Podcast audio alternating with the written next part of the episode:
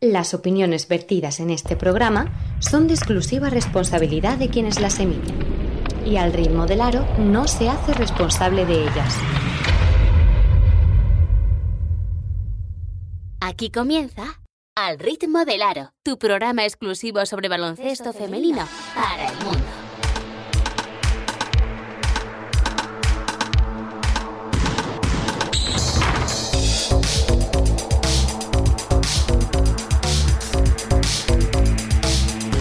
Presenta Juanma Sánchez.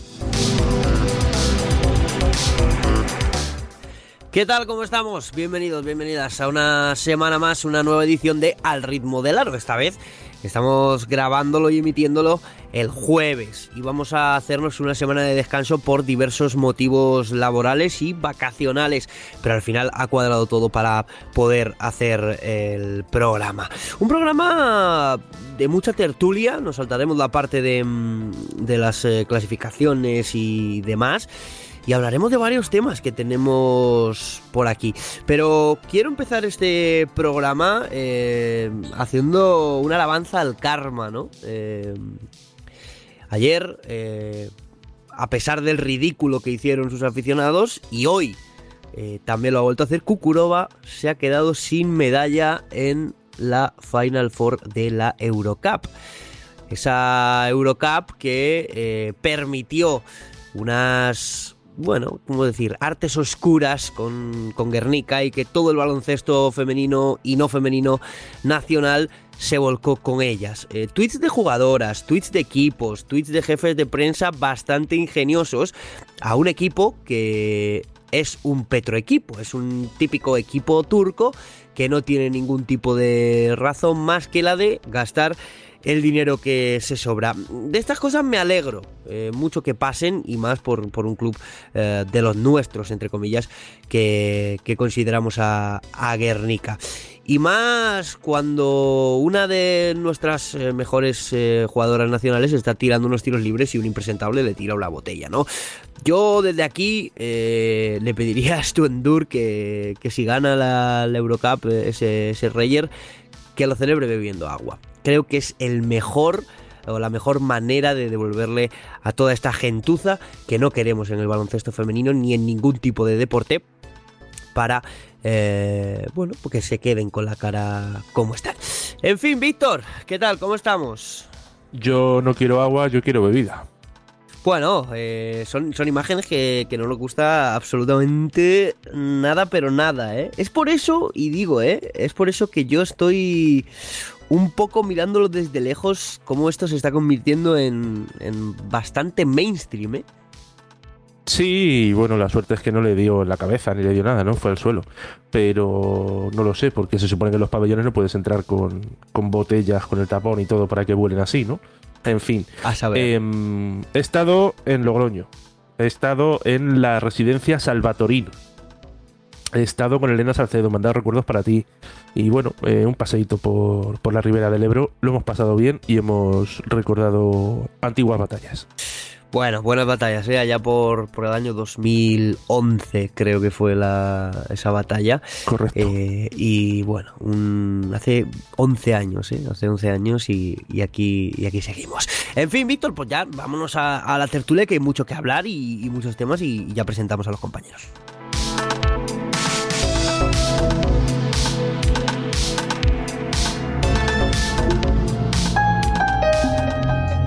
Al ritmo del aro es un proyecto que se financia gracias a las aportaciones de sus oyentes.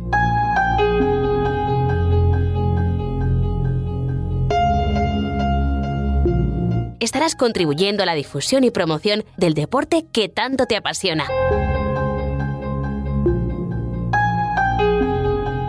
No lo pienses más y entra en alritmodelaro.com barra premium.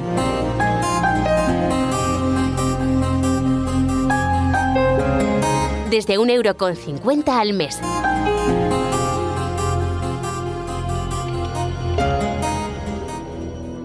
La tertulia. Pues una tertulia interesante, ¿eh? de verdad. os va a gustar, os va a gustar. Eh, Fra Cortés, ¿cómo estamos? Pues bien, como siempre, con, con, ganas de hablar de baloncesto y sobre todo en días en los que ya hay, hay cosas chulas de las que hablar. Sí, señor. JV, Alicante, supongo que con buen clima otra vez ya para darnos envidia, ¿no? Bueno, pues hoy entran al manga corta, o sea que no te digo más. Uf, madre mía, yo todavía con abrigo, ¿eh? Y así tengo la voz que tengo, imagínate. En fin, eh, Arturo, ¿qué tal? ¿Cómo estamos? Hola, bien, bien, bien. Aquí dispuestos aquí a hablar de cositas, que hay cositas calentitas, calentitas. Sí, señor. Y Víctor que continúa. Pues vamos a empezar por, por lo primero, eh, lo que tengo aquí apuntado, esas, esas votaciones de la Federación Española de Baloncesto, de la LF Endesa, con, bueno, no, no exentas de polémica, vamos a, vamos a ser sinceros, no, exentan de, no exentas de polémica porque, bueno, hay gente que cree que sobra gente, otros que creen que faltan. Bueno, eh, antes de nombrar a las candidatas, bueno, no miento, vamos a nombrar a las candidatas y ahora me, me decís lo, lo, vuestro. Candidatas a MVP de la Liga Femenina Endesa, Marian Culibali de IDK Euskotren, Rebeca Gander de Spar Girona, Sica Cone de eh, Spar Gran Canaria. Candidatas a MVP nacional, Bea Jimeno, Casa de Monzaragoza, Cristina Oviña Valencia Basket y Lati de Sedis, de este... Ay, se me ha ido. Eh, Seu, perdón, que se me había ido el nombre. Candidatas a revelación nacional, Natalia Rodríguez de Baxi Ferrol, Aina Ayuso de Campus Promete y Laura Peña de eh. Candidatos a mejor entrenador, Roberto Íñiguez, Perfumerías Avenida, Azumu Guruza y de Causcotren. Eh, Sedis Basket, Bernat Canut, desde Seu también. ¿eh? Muchos premios se está llevando, se ha nominado este año a, al Sedis, ¿eh? me gusta. Candidatas a mejor base, ya sabemos todos los equipos, ¿vale? Maite Cazorla, Cristina Oviña y Silvia Domínguez. Candidatas a mejor escolta, Rebeca Gander, Calea Cooper y, ojo, sorprendente, una Imani Tate, que nos ha tocado contar sus, sus batallas este año y que ha sido espectacular. Candidatas a mejor alero, Tanaya Atkinson de Araski, eh, Kennedy Bark y Arika Carter de Movistar Estudiantes. Y candidatas a mejor a la pivot, Vega Jimeno, Leyadongue e Irati Echarri. Y a mejor pivot, Marian Koulibaly, Emes Hoff y Sika Kone. Eh, buenas tardes, don Javi. Antes de que... Has llegado justo en el turrón, ¿eh? Buenas, ya estamos aquí. Muy bien, has acudido, has acudido la llamada. Bueno, chicos, eh, dicho esto, eh, ¿os falta alguien? ¿Os sobra alguien? Eh, ¿No estáis de acuerdo? Si estáis de acuerdo, ¿qué pensamos de, estos de estas nominadas? Para mí, Arika Carter es escolta y Kalia Copper es alero, por ejemplo. Y una cosa de que nos quejábamos, que no nos gustaba que tuviéramos que registrarnos en Canal FEP para ver los partidos, pues eso ha hecho que, que la FED tenga una cartera de mails para enviar este tipo de cosas, porque me ha llegado por tres sitios distintos. Y a mí, ¿eh? Votemos. Y eso me parece otro paso adelante que, que han dado. Hombre, yo lo que no estoy de acuerdo es en el tema de jugadora revelación. Para mí, Aina Ayuso y Laura Peña, que son jugadoras que, que igual llevan 70, 80 partidos en, en Liga 1 para mí no son jugadas de revelación. Entiendo, Te voy a meter en un aprieto. ¿A quién habrías puesto tú? Pues no sé, pues alguna jugadora que lleve menos tiempo. Con por, por, ejemplo. Por ejemplo. que me vino a la cabeza, ¿eh? Si te soy sincero. Por ejemplo, con Tay. Eh, ese, ese perfil de jugadora sí que. Y, si quieres, pues meter. Es que han metido jugadora revelación nacional. Pues podría ser alguna jugadora extranjera por la que nadie daba un duro, yo qué sé, pero, pero para mí, de, por ejemplo, de las que han puesto, eh, la única que puede ser revelación de alguna manera es Natalia, Rodríguez, que, que viene de Liga 2. A ver, yo con el tema revelación veo un problema y es que realmente cuántas jugadoras yo lo, decía en Twitter, para mí revelación tiene que ser que lleves menos de tres temporadas. Y esto lo hablamos en Twitch en noviembre. Lo hablamos en noviembre, ¿eh? eh como mucho tres temporadas, pero claro, ¿cuántas jugadoras nacionales hay que lleven menos de tres temporadas en, Liga Femenina 1? Es que te pones a pensar y no me salen tantas. ¿Carmen Grande? Claro, pero Carmen Grande, ya, ya has tirado de, Marta de Ferrol ya has tirado de Ferrol. Claro, a mí una, una que se me ocurría era Marta Hermida, eh, obviamente Natalia, Natalia Rodríguez pero es que no hay muchas, muchas más, ¿no? Porque si te pones a pensar que otras que sí que puedan cumplir el criterio de los años, eh, no, no creo que estén a la altura de esa votación, ¿no? Eh, Alicia Villegas que, se lesiona, Anese Noshain que tiene eh, un, un, impacto muy pequeño en el juego, alguna de las jugadoras de, Gran Canaria que, bueno, quizás sí, eh, Fall, pero Fall lleva en dinámica del primer equipo mucho tiempo, aunque, aunque sea, ha salido de junior hace nada, como, como quien dice, ¿no? Entonces, eh, el hecho de limitarlo a que tenga que ser nacional, con la realidad que hay ahora mismo en la liga, mm, no te deja que puedan ser realmente revelación. Ese es mi punto de vista. otra, otra que podría cuadrar, que no es nacional, pero sí que es cupo, pues igual podría haber, haber sido una Aminata Sangare, por ejemplo, ¿no? Yo creo que. Eh, ¿Quién elige? Bueno, a lo mejor lo sabéis vosotros. Yo creo, yo no lo sé. ¿Quién elige esto? O sea, ¿hay alguien, un comité de expertos? ¿Se miran en los números? No lo sé. Si, no sé si lo sabéis o no, porque yo. Pablo Romero. Ah, Pablo. Si es Pablo, pues oye. Pues, Pregunto, ¿eh? No sé. Eh, estaría bien saberlo. ¿Quién elige esto? Porque, bueno, eh, por saber en qué criterios... El criterio, ¿no? De... El criterio, claro. Yo no sé, a mí me parecen todas muy buenas. Mm, yo, me, de lo que habéis dicho, estoy de acuerdo. También me descuadra un poco Kennedy Burke como mejor alero. No sé, yo creo que alero, alero, mm, yo creo que esta temporada no ha jugado mucho de alero, pero bueno. Por cierto, voy a hacer un apunte tirando de hemeroteca. En el año 2020 la categoría no era jugadora revelación nacional, era jugadora nacional con mayor proyección. Entre paréntesis, U23. Claro, es que ahí a lo mejor podías haber metido a Blanca Millán, por ejemplo, ¿no? ¿No? Bueno, es que Blanca Millán es para dárselo, sin claro, es que, nada. A ver, el partido que vimos era para dárselo. o Laura Méndez. También, también. Es que claro, si lo que dice Javi, que ahora te pones a pensar y dices, oye, con ese título te caben muchos más nombres, ¿no?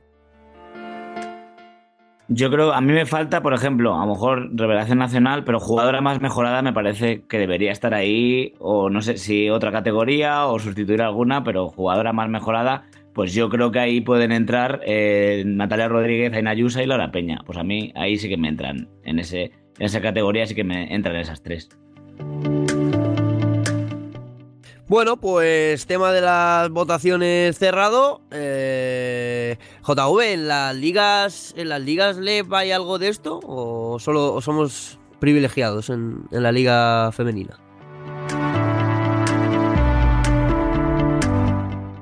Bueno, JV parece que no, que no está. Bueno, luego se lo pregunto.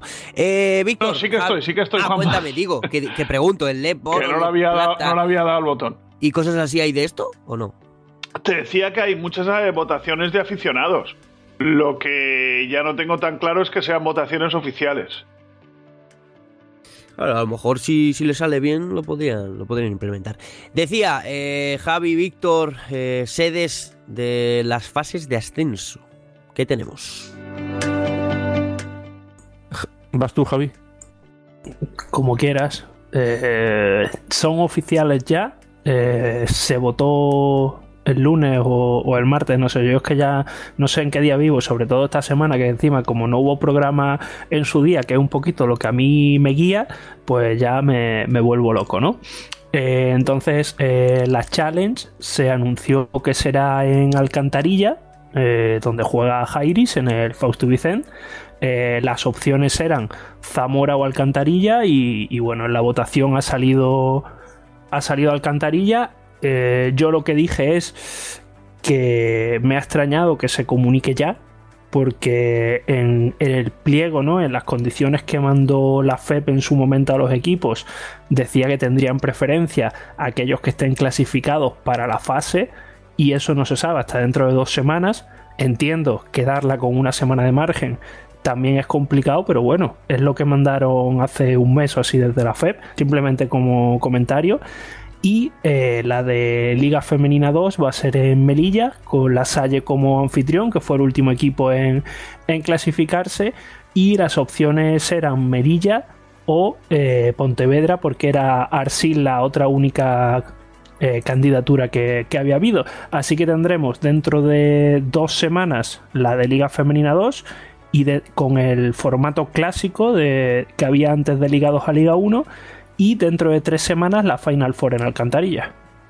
No puede ser, perdona Víctor, ahora que dices lo con el tema de, de, las plazos y todo eso, no puede ser que quieran con, con, ello ir ayudando a los clubes a que les salga un poco más barato el viaje, por pensar algo positivo. Mm, no sé, la verdad, un, un viaje a Alcantarilla o a Zamora eh, en avión no vas a ir. O sea que tampoco veo yo mucha cosa. Si me dices el de el de Liga 2 por ir a, a Melilla o, o, bueno, pues sí, pero el de, el de Challenge yo sinceramente no, no le veo mucha, mucha razón de ser, ¿no? Y esto es, al final es opinión en cuanto a, a lo que pone eh, en las bases de la FEP, que si no lo hubieran incluido, pues ya está, pero bueno, simplemente una, una curiosidad. Y digo yo una cosa, vamos a ver. Eh, Jairis, salvo el Catombe, que ya que digo que no va a pasar, va a jugar a ida y vuelta en cuartos contra Lima Horta. ¿Vale? Lo lógico es que gane y que gane bien. Pero, ¿y si pierde? ¿Tenemos fase de ascenso en Alcantarilla sin Jairis? Eso es lo que se supone, sí. Sí, sí si pierde se haría un canoe. Sí. Sí, sí. Eh, no, no sé, a mí no, no, me cuadra mucho, pero, pero han decidido decirlo tan pronto, pues, pues bueno. Pues no, no, tengo confirmada mi existencia, pero bueno, me gustaría acercarme por lo menos.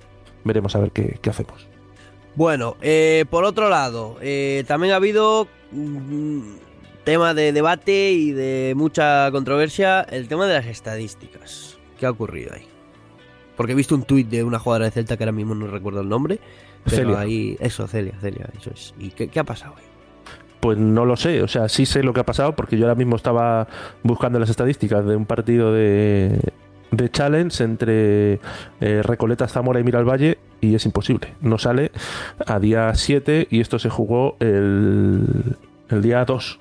Pero es que por lo visto, según que Javi, eh, los de la semana pasada tampoco, ¿no?